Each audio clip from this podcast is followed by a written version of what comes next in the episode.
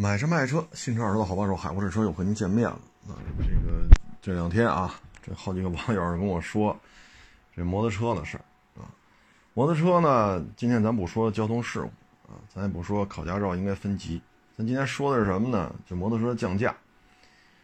这个降价呢，可以说高中低啊，进口国产，就是洋品牌这一块应该说是挺热闹的。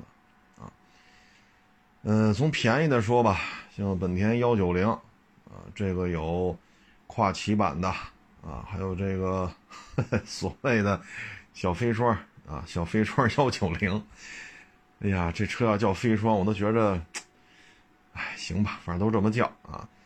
这发动机啊，真是，我个人感觉啊，跟我们当年五羊幺二五。啊，什么加本幺二五、加本幺四五、加本幺五零，跟那会儿的那些车呀，我觉得这发动机区别不是太大，啊，不是太大。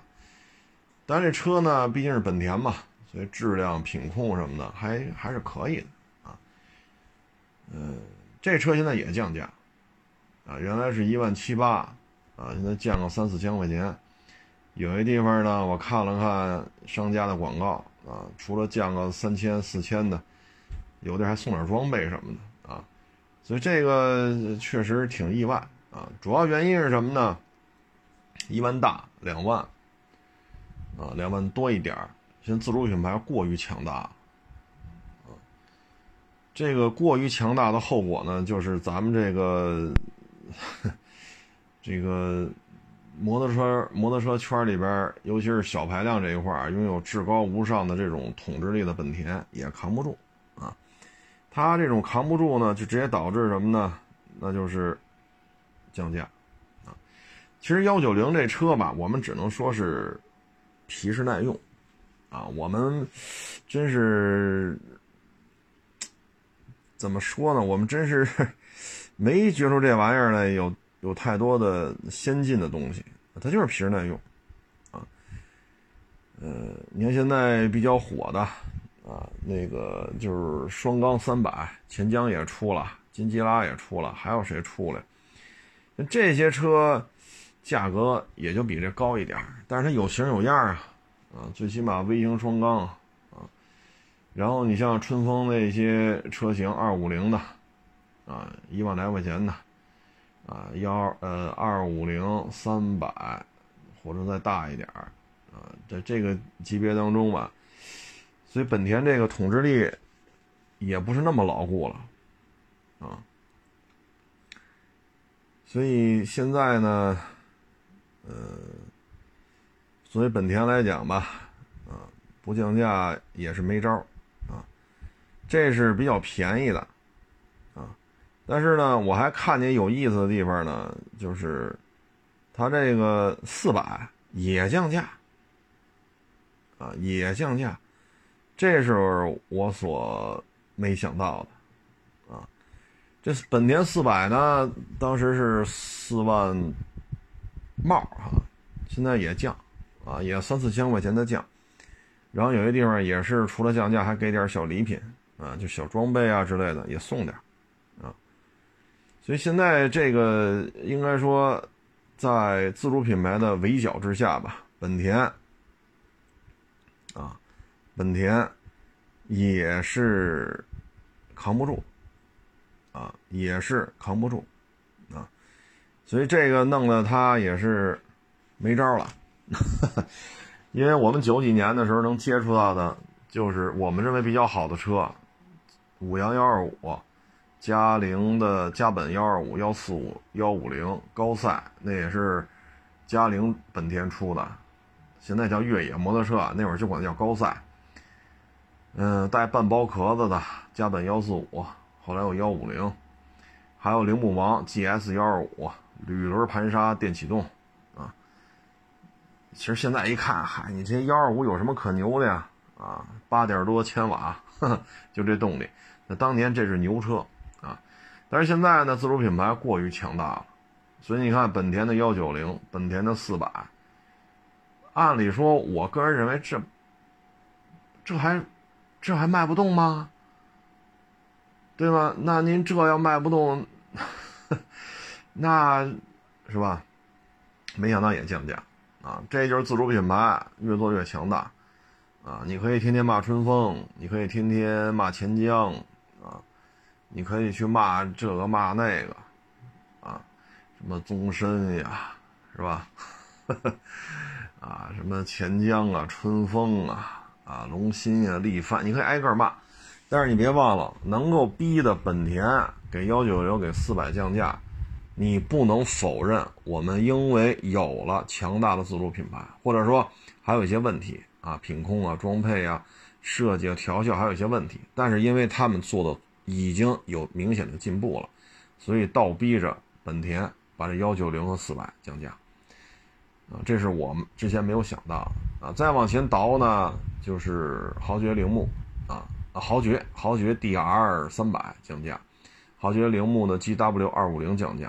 啊这个降价呢，确实也是让很多消费者觉得性价比超高啊！因为豪爵、豪爵铃木他们旗下的车呢，质量、品控还是都是不错的。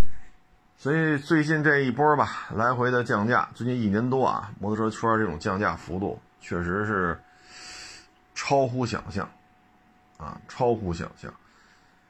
这是好事儿啊，这是好事儿。那最近呢，现在降的呢？升级了啊，不是本田幺九零、本田四百了，原装进口的宝马 F 七五零 GS，这就是俗称的小水鸟。这车也降价啊，十一万多啊，好像是降到八万多了吧？我看有的网友说降到八万五，还送点小装备什么的。有时候降到八万八，有时候降到八万六，还反正甭管八万几，送不送装备啊？反正就是十一万多降到八万多。那这个。应该说，它的压力就在于什么呢？排量相近的这些自主品牌啊，或者说国产的这些车型，让它压力比较大。你像倍耐力，倍耐力刚出这个 T R K 七零二，这排量不小啊，但是起步价多少钱呢？四万六千八啊，高配的叫越野版吧，还是叫什么版呀？五万零几百来着？就五万一出头，啊，那这个 这个相当可以了，啊，那之前呢是那个春风八百，啊，春风八百，这车呢价格高一点，啊，价格高一点，嗯，但是也算是怎么说呢？算是春风八百，算是，他不是算是老跟那老外合作吗？这算是老外对应产品的一个衍生版本吧。啊，这车呢卖的稍微贵一点，大概就是，我看指导价是有五万大的，也有六万多啊。具体的不太了解，因为我也二十多年不骑摩托，只是看了一下参考价，大概就是六万多吧。啊，六万多。啊那现在这些车呢，性能、排气量、配置，跟它这 F 七五零 GS 相比呢，呃，其实差距说不好谁高谁低了。最起码发动机、排气量、配置、尺寸、造型不差，啊，当然你说这个是吧？这个质量啊什么，这肯定有不足的地方啊，但是它便宜啊。你卖十一万多，这边一个四万多，一个六万多，啊，一个四万大五万半，一个六万多，那你这么一弄，相当于这 F 七五零 GS 的一半，甚至一半都不到，那你让消费者怎么选呢？所以这个呢也得感谢有春风有钱江这两个企业，啊，你可以说。这个有贝纳利的洋血统，你可以说那个是，这个也是算是合作吧，啊，也合作啊，因为他那七九零那套东西国内不也有 CKD 吗？啊，但是因为他们的存在，弄得宝马也降价，啊，这个属于也是自主品牌做大做强之后，啊，开始进攻到威胁到十万以上，啊，或十万一出头。这些进口的 ADV 车型的这种价格，当然了，大水鸟还是车源比较少啊，而且价格呢，好像听说是还涨价了，包括 S 一千什么双 R 也涨价了那个没有竞争对手啊，对吧？你等春风，比如说幺二五零，春风幺三零零，或者钱江幺二五零，钱江幺三零零，你等他们做出来，对吧？那可能就是另外一回事儿。还一个降价呢，这个跟自主品牌关系不大了，这只能说呀，呃，不是太怎么说呢？做熟不做生啊。你比如说这个宝马这 R 幺八，当时多少人说太帅了，好多这个自媒体的大 V 都去买了。当时买的时候二十多万，二十多万，你得加购置税，好家伙，二十多万的摩托车这购置税。可是不低呀，啊，可是不低。那买完之后呢，这价格哭嚓就下来了，啊，这个下这个幅度啊，哎呦，真是够掉头发的。有的说呢，R 幺八降六万，有的说降八万，还有说降十万。这具体的到底是多少钱能卖啊？这我也说不好，啊，因为我也没那功夫去摩托车店去串去啊。但是降个六七万，这事儿应该靠谱。至于说八万、十万的，咱也不好说。那只能是各位想买的自己去宝马卖摩托车那儿自己转转呗，啊。但是六七万应该是靠谱的，啊。这个就让第一批，因为 R 幺八卖时间也没多长，这就让第一批买这个的，真是，你说六七万。啊，六七万、七八万，那这买个小汽车也能买着了，啊，如果说要降十万，假如说这事儿是真的啊，当然也保不齐是库存车呀，或者有点什么运损、小划痕之类的，这说不好，这说不好，我只是瞎猜，因为也是听说要降十万，你要降十万，你买个飞度，别八幺八了啊，你买再上一级八五八是八六八来着，你买那个，加购置税、加保险、上完牌，你也到不了十万的。对吧？那还不是八幺八最低配啊，所以这降的可是够邪乎的。这个就是什么呢？宝马现在大家比较认可的一个就是高性能的赛车 S 一千双 R，另外就是各种水鸟。其实呢，应该只有幺二五零那个排量的，但是它不还有这个七几几、八几几这两个编号的吗？这个应该是它目前的主打。啊，巡航车真的不是宝马所擅长的。类似的，我好像在二十年前，我不确认了。二十年前它出过类似的车型，当时是零零七那电影是在越南拍的吧？就骑着那摩托车来着。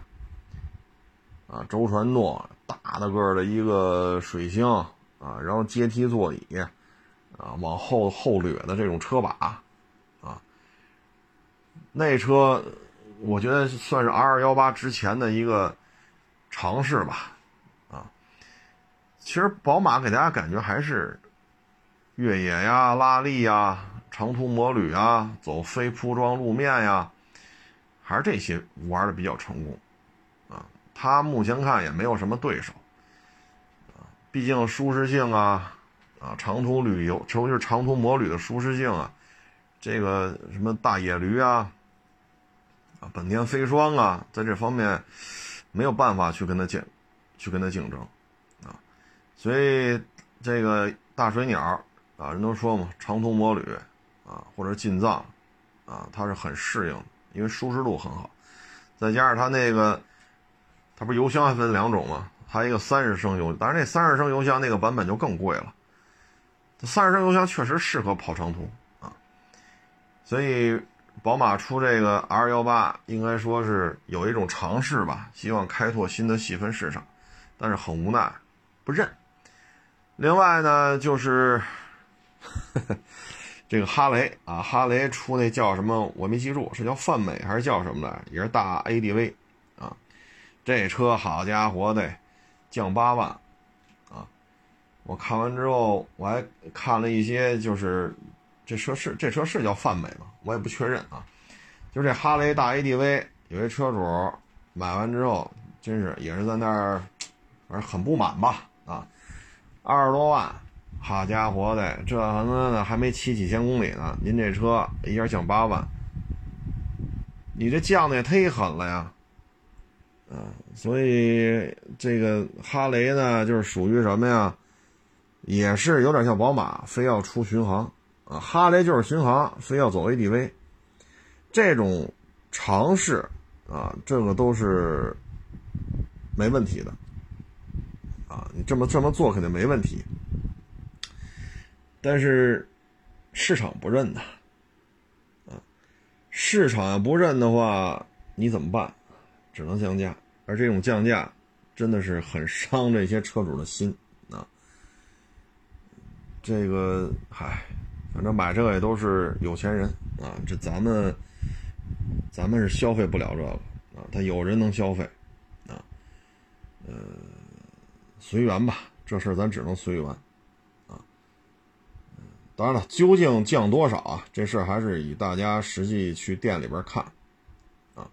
实际去店里边看啊，因为我也是看一些网友给我发的消息，我看很多网友给我发，那咱就聊聊吧，啊，那就聊聊吧，啊，呃，说是降价这个事儿是真的，但是你要说是降八万、降十万，以店里边实际报价为准，啊，以实际以实际报价为准，但是降价这个肯定是确认的啊，嗯。这些呢，就属于做了自己不不擅长的事儿，啊，本意是好的，但是消费者不认呢。这个呢，在汽车圈里也有，啊，也有，呃，你比如说啊，德国人要造 MPV，啊，你比如说 宝马二系旅行，这就很不好卖这车，非常难卖。你比如说大众出的这迈特威，那玩意儿怎么？怎么开的就是一箱货呀！我卖过不老少，两驱、四驱、长的、短的，啊，然后有带后锁的，还有那个什么双色拼装的，啊，呃，这个那个的，反正这这这这这这挺多的。我卖过这个迈特威，应该是得有些了啊，得有点量了。但是怎么开也是觉得是一箱货啊，那不是一 MPV 的感觉。你说夏朗这车，我好像是一一年吧，是一零年，我我记不清楚了啊。反正那会儿就开，一直开到这车没有国六排放的，这车也没换代。那你看，一一年、一零年，别克 GL 八做了一次大的换代，原来两气门顶杆机四 AT，然后换了啊。然后这换完之后，一三年又把发动机二点四的啊直喷不直喷的又做一个调整，一七年一八年又做一个调整，二五 S 和二点零 T，对吧？疫情期间又做次调整，六五二六五三，你算这么多年 G L 八在国内换了多少次？夏朗不换啊？你说一一年的时候奥德赛还是扁平的，你可以理解为雅阁的瓦罐啊。你这么理解也没毛病啊，就当雅阁瓦罐来理解。那会儿奥德赛是这样的，对吧？那现在奥德赛呢？它就是 MPV 的样子了，它长高了，人最起码换两代了吧，对吧？咱就不说现在的中期改款，然后2.4没了，改2.0混动，对吧？咱就不说这个，不说这细节了啊，什么灯不一样了，中网不，咱不说那个，就是高和矮，这就是明显的有一个换代。啊，原来是侧开门，现在是侧滑门啊。你说一一年、一零年那会儿，塞纳是老款新款，啊，做一个交接。然后一八年大功率三点五八 AT，一四年、一五年这塞纳，它做了一个小改款。啊，一一年开始有新款塞纳了，然后这个新款塞纳到一四年、一五年又做了一个细节的调整，然后到一八年又换大功率三点五加八 AT，然后现在咱们能看到。广丰啊，一丰也马上也有了，就是南南塞纳、北塞纳。你看塞纳换多少，夏朗岿然不动，爱咋咋地。所以呢，就是他一旦做他不擅长的，这就不好玩了。啊，这就不好玩了。宝马这个出大巡航啊，哈雷出大 ADV 啊，这确实都做了自己不擅长的事儿，所以市场就毫不留情的就。对他说 “no”，啊，say goodbye，所以就是大幅度降价，啊，那当然再次重申啊，究竟降多少？尤其是这些高档货，什么哈雷，这到底是降八万、降四万、降十万？您去店里边聊去啊！我只是能跟您说，降价是肯定的，但究竟降几万，您去当地店里边去聊啊！包括宝马刚才说那些啊，这个呢，就是没有怎么说呢？没有足够的这种市场的接受程度。啊你宝马二系旅行很难卖，非常的不好卖，这就是现状，啊，但是总体来说吧，国产的摩托车发展的比较迅猛，所以呢，就让这些洋品牌呢感受到一些压力了，啊，尤其是那 F 七五零 GS，啊，这个是一个春风八百，啊，T R K 七零二。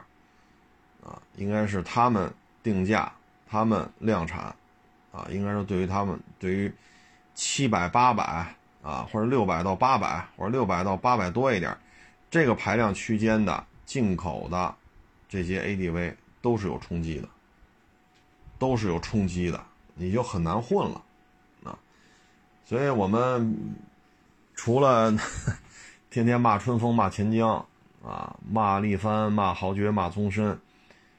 啊，骂龙鑫，我们也应该感谢他们。没有这些车，本田幺九零能降价吗？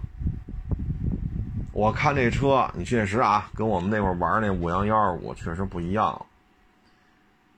当然，这个你说有什么先进的技术吗？你能从八十年代、九十年代的车，您到二零二二年，您这车有什么突飞猛进或者颠覆性的技术吗？实话说，也。也没有太多的这和那个，啊，只不过呢，头些年，啊，头些年，特别是疫情之前，这台车的质量，除了豪爵之外，啊，其他的竞品车型的二五零，啊，包括三百，啊，这个质量跟它没法比。但是疫情这两三年吧，摩托车的销量暴涨，啊，企业的这个钱也多了。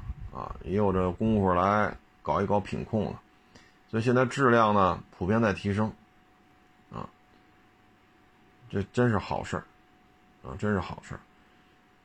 所以呢，我们还得多期待一些六百到八百的这个排气量的发动机，啊，呃，特别是双缸的，啊，三缸的，四缸的，啊，如果这些发动机越来越多，那对于洋品牌来讲，就是一个巨大的这种冲击啊！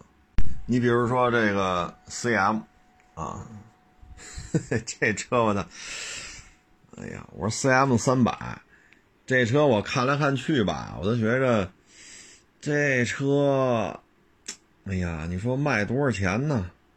啊，您说卖多少钱？啊，就这么个就这么个小玩意儿，啊，三万多块。啊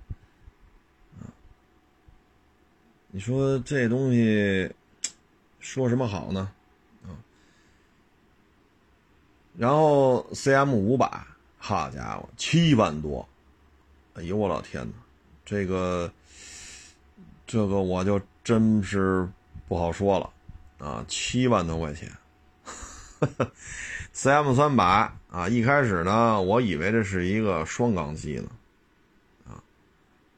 但是。没想到是个单缸，啊，然后这车卖这么老贵，啊，这确实只能说本田大法好吧，啊，我觉着现在如果说供货量，啊，比如说到明年，自主品牌，啊，它的这个价格三万多能买到四百，甚至能买到五百，那 CM 三百的紧俏程度也会。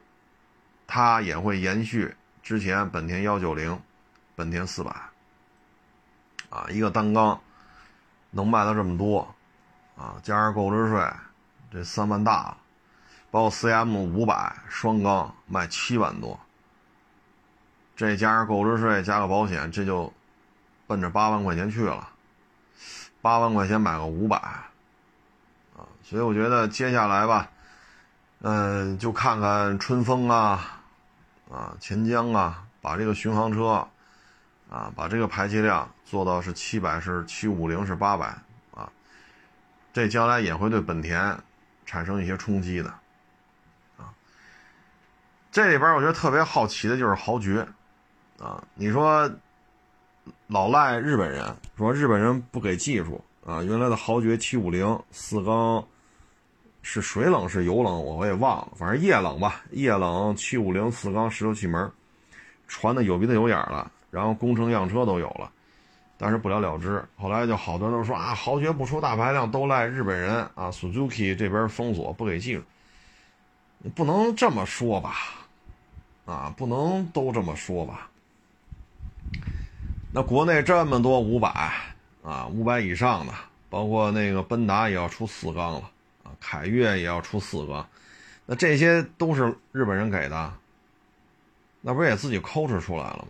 你豪爵是有这个技术能力的，你虽然说没跟 KTM 联姻，没跟倍耐力联姻，没给宝马做代工，但是，你也是一个这么多年的摩托车主机厂的呀。所以我对于豪爵这个，我就特别不能理解啊，为什么不上大排量？实际上，这三百还是在二五零的基础上发展出来的，啊，所以我觉得以豪爵现在这能力，出个五百双缸，啊，是并列的，是微型的，我觉得以豪爵这个能力，鼓捣鼓捣是可以的。如果豪爵的 T R 三百，今天我还真看见这车了，我去坐地铁的时候，那个地铁站边上他放了一台，哟，我说这车不老小啊，我说这大体格子。我以为是什么那金吉拉呀，或者是那个钱江那个三百呢？但是我一看，哟，这发动机不是 V 二，我再一看 TR 三百有标，哦，豪爵的，哎，这车不老小，啊，这体型不算小，我觉得这台车，啊，它跟这个 CM 三百相比，我觉得这台车最起码是个双缸吧。啊，我觉得这这还是有它的优势的。你说买一个 CM 三百，它是个单缸啊，三万四是三万五来着，所以我觉得有机会啊，因为 TR 三百要比 CM 三便宜六千吧，六七千块钱啊，但它是双缸啊，品控也不错啊。你说它不是 V 二不好看，那 CM 三百单缸的还 V 二。那就好看了，所以我觉得豪爵如果能出到五百，啊，五百双缸，那对于七万多的 CM 五百是一个巨大的冲击，啊，按照现在两万六七、两万七八的状态吧，TR 三百就卖这价，如果排气量从三百扩充到五百，那这车卖到三万多，啊，比如说从两万六七直接加一万来块钱，比如卖到三万九千八。啊，三万九千八，豪爵 T R 五百，啊，低配三万九千八，高位高配的四万一千八，三万来块钱，三就是四万吧。我觉得买一豪爵的五百，品质上还是相当可以的。他要卖到三万八九，咱就这么说啊，就说卖四万，如果是 T R 五百，你说这 C M 三百还怎么卖？还怎么卖？有动力吗？我看了好多网友写那个试驾，中低速还行，啊，市区里代步还是可以的。然后单缸机，它这动力储备它就这么高，啊，所以呢，这个我们就期待吧，期待豪爵早点出五百左右的这种车型，它呢可能也也会迅速的系列化啊，比如跨骑式的，比如说 G W 二五零。比如说 D L 二五零，比如 G S 叉二五零，它会实现街车，呃 A D V 跑车。当然了，那属于仿赛啊，车把那么高啊，就是一壳子扣了一个跑车壳子，它会迅速实现系列化啊。所以我们就期待豪爵吧，能够，反正呼声是吧？这么多年了，大家期盼已久的豪爵大排量啊，咱不能看着其他品牌什么四缸的。还有微型四缸的啊！那天我看那车，我忘了是奔达还是谁出的了。微型四缸，还有并列四缸，哎呦我老天！啊，这这这，这其他的自主品牌是越搞，这个确实让人都难以相信啊。豪爵这两年就倒腾了这三百了，啊，虽然说销量很大，啊，二五零啊，包括他出的幺二五、幺五零啊，销量都很大，包括豪爵出的小踏板，销量都非常大，但是我们还是觉得应该上个五百，啊，如果说其他自主品牌品控好一点，啊，就照着 CM 五百这路子来，或者说豪爵出五百，那明年，那可能本田的其他车型。也会不得不降价，啊，所以我们不要指望着老外有多么仁慈，啊，我有时候会发一些巴西的二手车呀、菲律宾的二手车呀，包括我国台湾省啊啊等等等等，大家一看，嚯，就类似于威驰啊、啊飞度啊，这个骐达呀，这在当地卖的价钱忒高。啊，真是忒高了！今天我还看呢台湾省的那个叫轩逸，但是它不叫轩逸中文名字，它是一个英文名字。但我一看，这不是轩逸吗？轴距也一样，排量也一样，长得也一样，1.6 CVT，两米七一吧，轴距，三厢车，那外观看着一模一样，卖多少钱呀？七十七万台币。各位，七十七万台币啊，这价格，台币人民币的汇率大概是一比四多一点儿啊，所以得感谢自主品牌。没有自主品牌，威驰当时编号叫 T 一啊，也叫 T one，当时自动挡一点五带一导航，那个高配的威驰要卖二十万，花冠的导航版。后来也卖到二十万，你说怎么聊啊？你放眼于今天，你跟这些年轻网友说，这威驰一点五啊，带天窗、带真皮、带六个气囊，二十万，那现在的年轻一代网友不得急喽？你蒙大傻子呢？你卖这价钱，凯美瑞才多少钱呢？那不是我蒙你啊，当年编号 T one。或者 T 一，它就卖这价格，只不过从那会儿到现在，中国自主品牌有了大幅度的提升，所以我们得感谢自主品牌，我们才能说现在说七万多弄一个八幺八的飞度裸车啊，七万多弄个致炫一点五自动，啊，我说都是裸车价，我们得感谢自主品牌，要不然他们能卖到这个价格吗？你指望着老外这么仁慈，可能吗？绝无可能，啊！包括这个本田的幺九零、四百这两款车，你看之前国产的时候，这个本田四百卖的多火呀，那现在也降价。主要是国内的这个，啊，这个自主品牌现在中排量吧，中排量也没有一个是公认的定律啊，咱就以四百到六百吧，啊，咱这么这么一瞎说啊，就这个。排量区间，自主品牌的价格太便宜了，车型太多，啊，所以得感谢自主品牌，巴西为什么卖那么贵？巴西工业跟不上啊，所以就得卖这么贵，啊，至于台湾省为什么汽车这么贵啊？台湾的自主品牌只有一纳智捷呀，它不行啊，所以那人家老外哈家挣钱还有手软的时候，想卖多少卖多少。就这样，爱买不买，不买买纳智捷去。所以应该说，现在得这些实惠，我们必须要感谢自主品牌。啊，嗯，真是没想到啊！当然，很多网友也说啊，我也看了看，说买回去本田四百，发现这质量没有想象那么好。啊，嗯，反正就是个本田标，确实是个四百。啊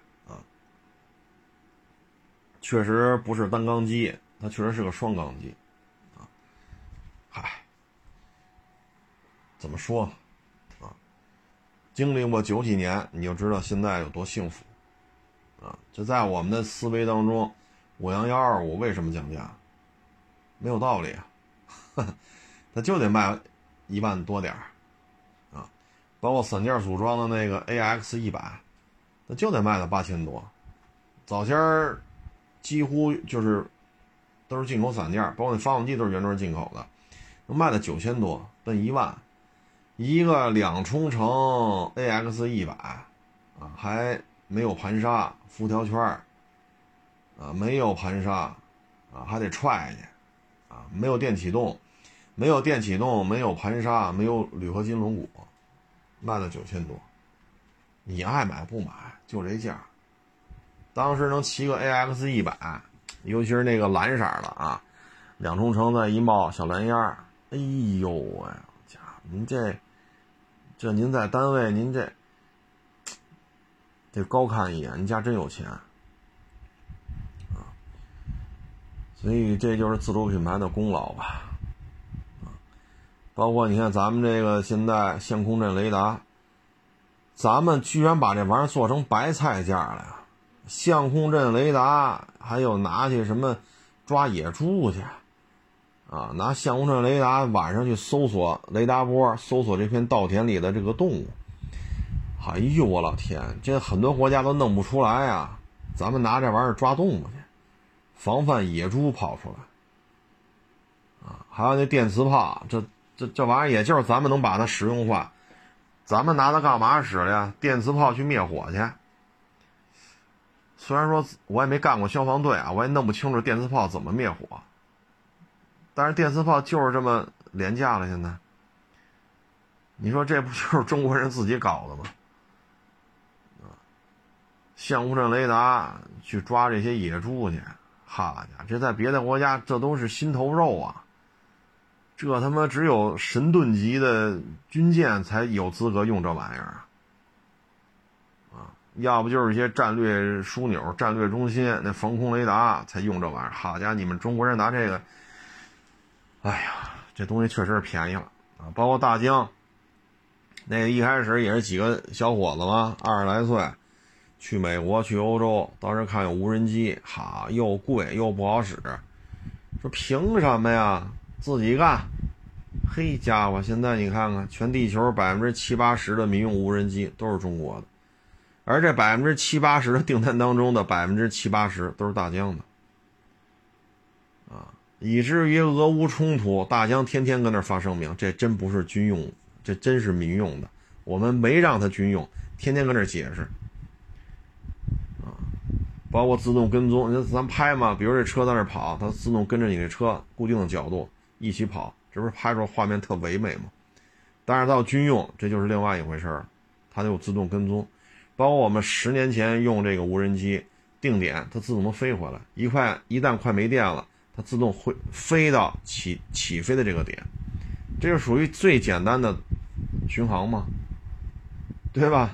最简单的巡航啊。然后现在咱们这无人机上还有夜视仪，咱们本来是拍夜景的，结果到他那儿成夜间进攻了。挂相机的地儿挂一手榴弹当轰炸机使，咱们把它做到足够廉价。别的国家现在都不玩这个了，你没有中国人造的便宜，你没有中国人造的好使，你没有中国人造的质量好，你为什么要造？所以像这种，是吧？这么小的民用无人机，这基本上也没人跟咱争了。包括美国人封杀咱们，那海军陆战队啊，什么 FBI 啊、CIA 啊，呃，美国的各地的这些警察呀、公安，咱们叫公安局啊，大量的采购大疆的。上边说制裁，底下还在买，因为确实便宜好使，啊，所以一旦咱们把这玩意儿整明白了，那就是白菜价，啊，那相控阵雷达就是嘛，啊，所以中国人这个东西一旦给它吃透了，这确实，包括那个无人机，啊，插打一体，大老美飞四十个小时挂一吨弹药，卖给日本人一个亿。一亿美金，别废话，就这价啊！你当看门狗，你还得自己花钱买狗粮，这就是他们的地位。那咱们出口这个呢，大几百万，也是美金，大几百万，也能飞四十个小时，也能拉一吨弹药。为什么咱们敢这么搞？咱有北斗啊！我这玩意儿飞来飞去，我不需要你美国 GPS 啊，我走我的北斗啊。我有这个全球组网的能力啊！我嘣儿吧嘣儿吧打上去几十颗卫星，全国组呃全球组网 OK 了呀。那我就可以卖这价儿，弄的什么沙特、伊拉克、伊朗，好家伙，恨不得沙特恨不得把生产线都买走了。这玩意儿好使，太便宜了。这个飞行一小时，几年前啊，疫情之前，我看一节目报道，中国产的这个察打一体型无人机一飞飞四十个小时。挂一吨弹药，飞行成本一个小时的飞行成本几十美元，一个小时的飞行成本几十美元，F 十六飞行一个小时两三万美元，而且 F 十六一旦比如说一千五百小时的这种大修，你得找美国人，你自己没有权限，包括你这个开机密码，包括。卖你的时候没有对地攻击的能力，你挂什么导弹用不了，对吧？你得有美国人的开机密码，你得有美国人的授权。所以这买是买了，好使吗？就跟美就跟韩国买那 F 三十五似的，没有美国人每天给你个密码，这飞机能飞起来吗？飞起来能打谁呀？但是咱们这边没这么多事儿，所以这飞行成本太低了。那个两万美元。啊，这个不到一百美元，你 F 十六能飞四十个小时吗？飞不了，有空中加油器你也飞不了，啊，所以这这只有中国这个一旦自主品牌做强了，这立马就成白菜价了，你别看土耳其那淘宝二那 TB 二，你别看它在乌克兰这么牛逼，那是因为中国不想直接介入俄乌冲突。咱们不不卖给他们双方这种无人机，所以才有了土耳其的淘宝二跟这嘚瑟。淘宝二的价格和淘宝二的性能，在咱们的无人机面前没有什么可比性。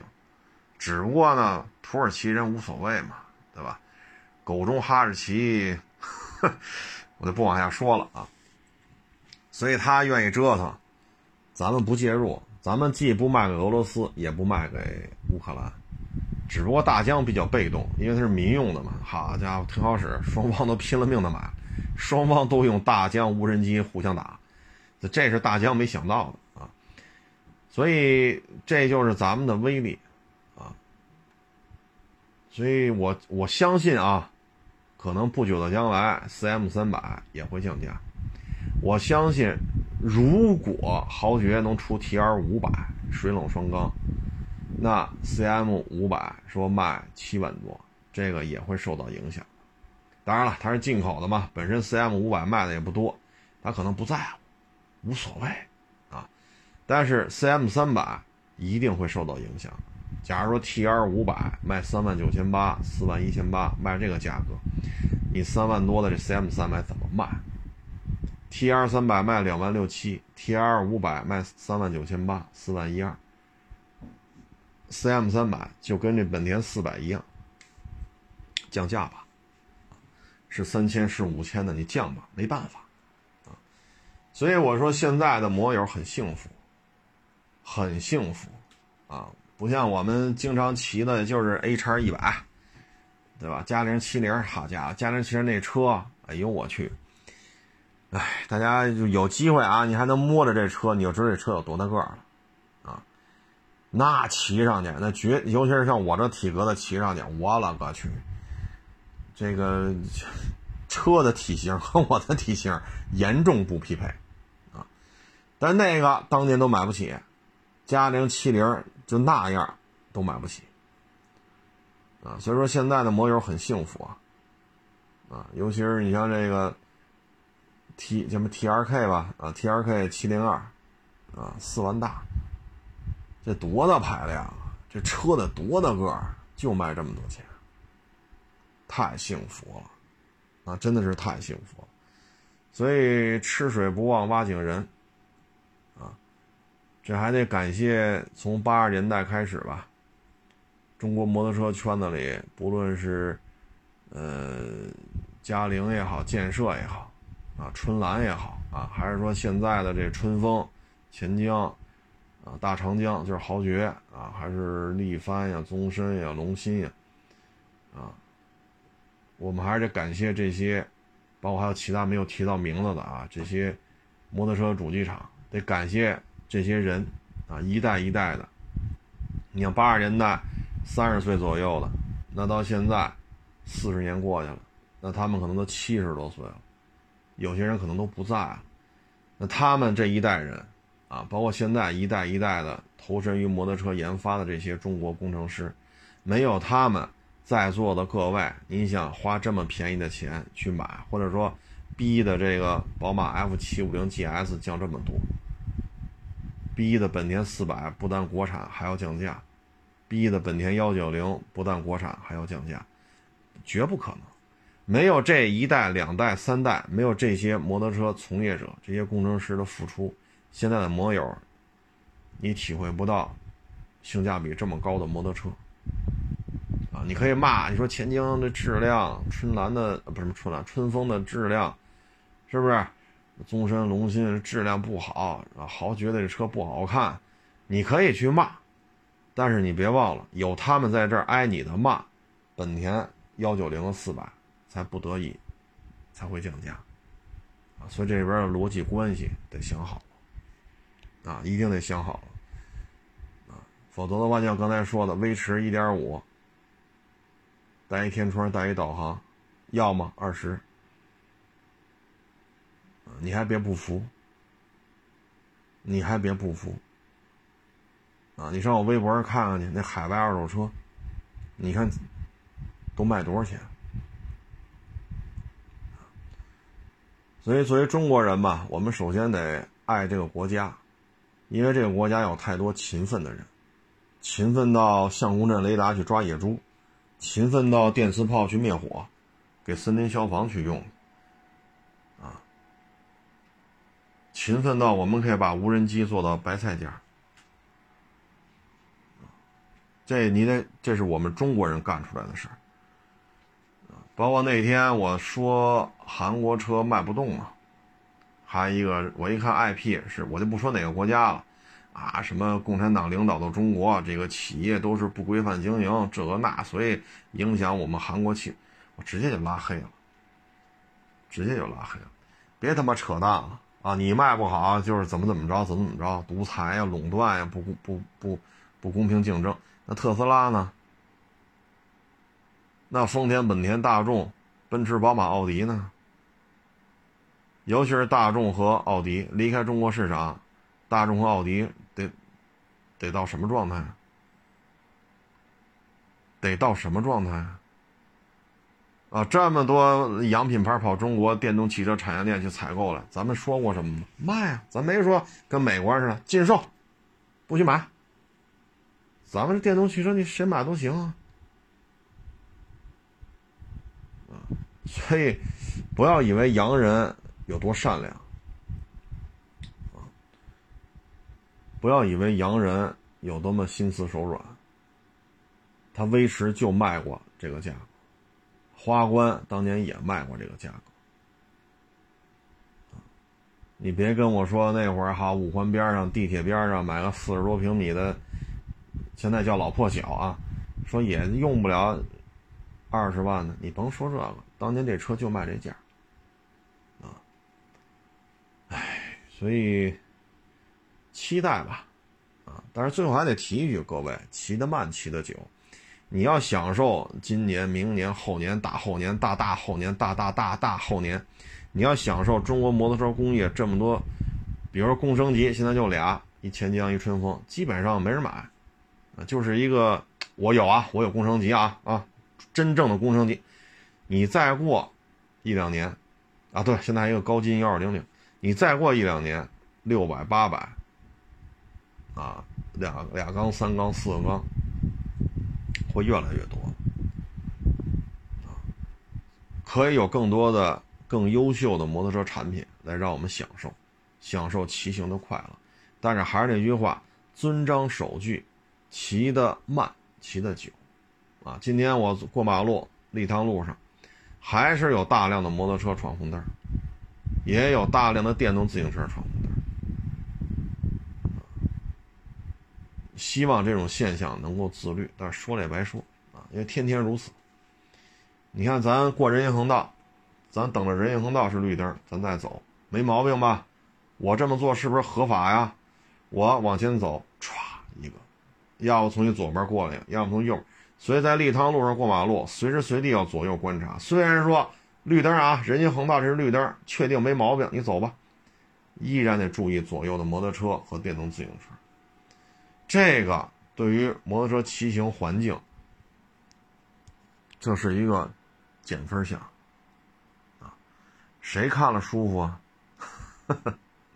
所以一定要自律啊！这个对于大的环境来讲，每个人都自律，骑行环境就会宽松一些。从小的来说，骑得慢才能骑得久，注意安全才能有机会去享受更多、更好啊这种摩托车的产品啊。成了，不多聊了啊！作为一个中国人吧，咱们这个中国人的勤奋，中国人的智慧。啊，在摩托车也好，无人机也好，啊，呃，等等等等吧，方方面面，一旦我们给它搞突破了，我们会让它工业价格迅速的砸下来，这挺好的，这是好事啊，加油吧，各位，干好自己的事儿，啊，虽然说现在就是这么一个下行的状态，一定要干好自己的事儿，每个人都干好自己的事儿，这才国家才能，是吧？骂大街不解决问题，抱怨不解决问题，啊，干好自己的事儿才能解决问题，谢谢大家支持，谢谢捧场，欢迎关注我的新浪微博“海阔试车手”。